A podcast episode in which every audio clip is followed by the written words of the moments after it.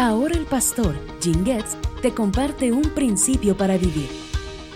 Cuando Jesús dijo, Yo soy el buen pastor, nos dio una de las metáforas más hermosas que usó para ilustrar quién es Él y por qué vino a esta tierra. Escucha sus palabras. Yo soy el buen pastor. Conozco a mis ovejas y ellas me conocen a mí como también mi Padre me conoce a mí y yo conozco al Padre. Así que sacrifico mi vida por las ovejas. Además, tengo otras ovejas que no están en este redil. También las debo traer. Ellas escucharán mi voz y habrá un solo rebaño con un solo pastor.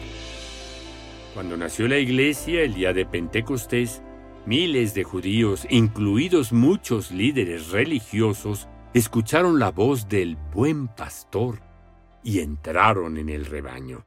Luego, mientras se predicaba el Evangelio más allá de Jerusalén, muchos samaritanos también entraron en el rebaño. Además, algunos de los dispersados debido a la persecución en Jerusalén llegaron a Antioquía y Siria y un gran número de gentiles también creyó y se convirtió al Señor.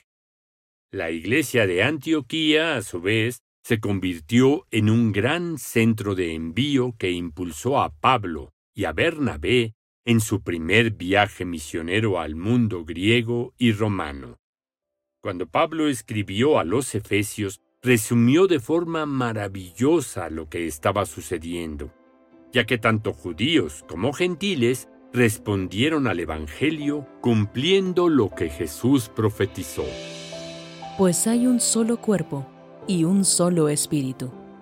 Tal como ustedes fueron llamados a una misma esperanza gloriosa para el futuro, hay un solo Señor, una sola fe, un solo bautismo, un solo Dios y Padre de todos, quien está sobre todos, en todos, y vive por medio de todos Así que recordemos este principio para vivir.